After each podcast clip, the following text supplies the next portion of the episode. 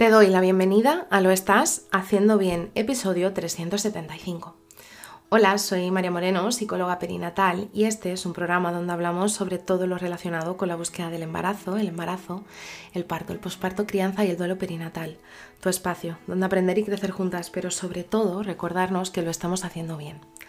Como ya sabes, en mariamorenoperinatal.com estoy a tu disposición para trabajar juntas las herramientas que necesites, desde tu búsqueda, del embarazo hasta la crianza. Además, si has sufrido una pérdida, no estás sola. Estoy aquí para ayudarte a avanzar desde ese sufrimiento hacia el agradecido recuerdo.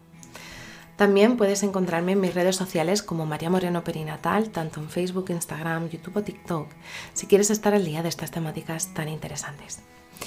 Hoy es viernes 8 de diciembre de 2023 y vamos a hablar sobre cómo mantener una relación saludable con tu pareja tras la pérdida y es que eh, la pérdida de vuestro bebé ha sido una experiencia totalmente devastadora que muchas veces puede dejar a las parejas que lo han sufrido como en una especie de limbo o de, estar como náufragos que no sabemos muchas veces eh, qué, nos va a deparar el futuro.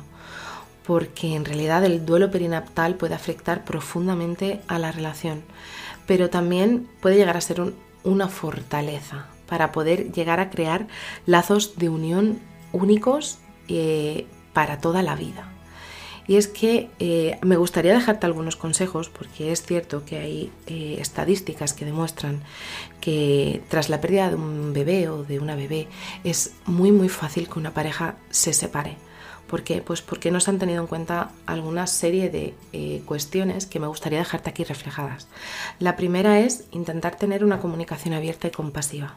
Es decir, comunícale a tu pareja todo lo que sientas, todas esas emociones que te ha provocado la pérdida, pero sobre todo de una manera compasiva, mm, de, poder mirarte con cariño y amor, igual que lo mediarías a él o a ella, y, poder eh, humanizarte y expresar cómo te sientes.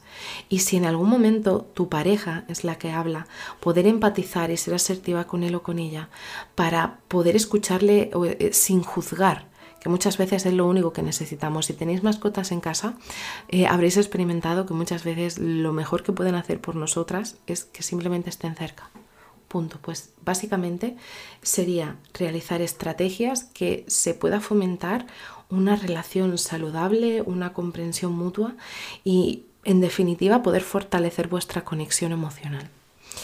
También eh, permítete eh, la liberación eh, el, poder sentir todos y cada uno de las emociones que, tiene el embarazo. Porque al fin y al cabo el, duelo en sí no tiene una línea de tiempo establecida para curar. No. Oye, es que eh, el duelo ni siquiera se traduce de una manera lineal. Hay día que estarás aquí, día que estarás aquí, día que estarás aquí.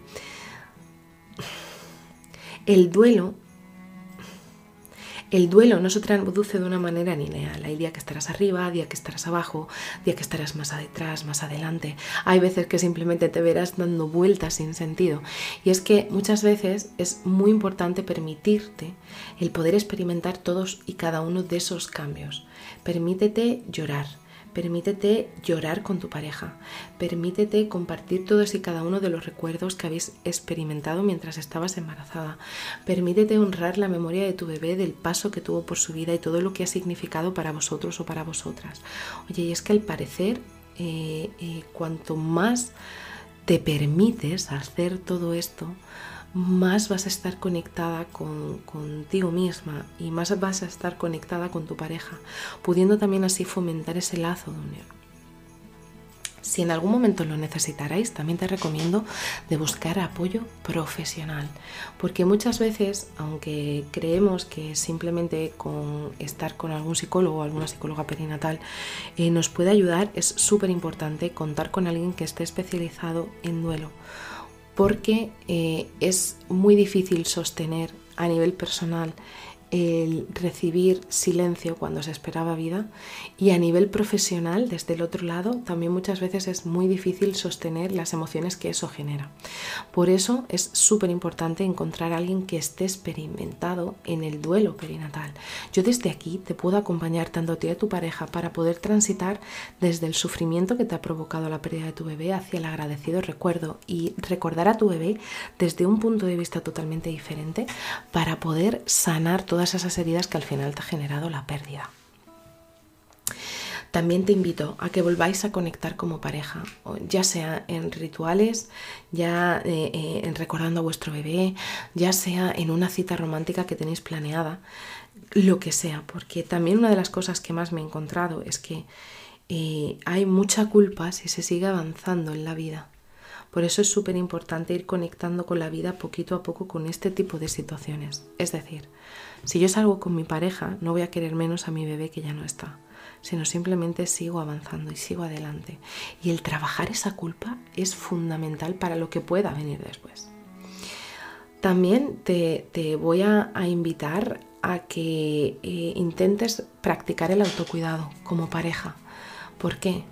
Porque eh, dependiendo de la situación en la que se haya traducido la pérdida, en las semanas de gestación, en cómo ha sido el nacimiento de tu bebé, puede llegar a ser algo muy físicamente agotador y mentalmente muy devastador.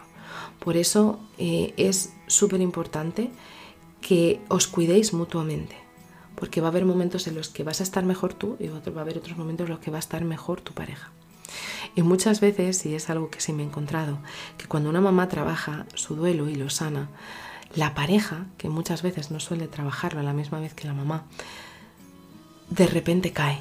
Y cae porque ya tiene que dejar de sostener, porque ya, está, ya se sostiene sola. Entonces es súper importante también acompañar y cuidar en ese momento.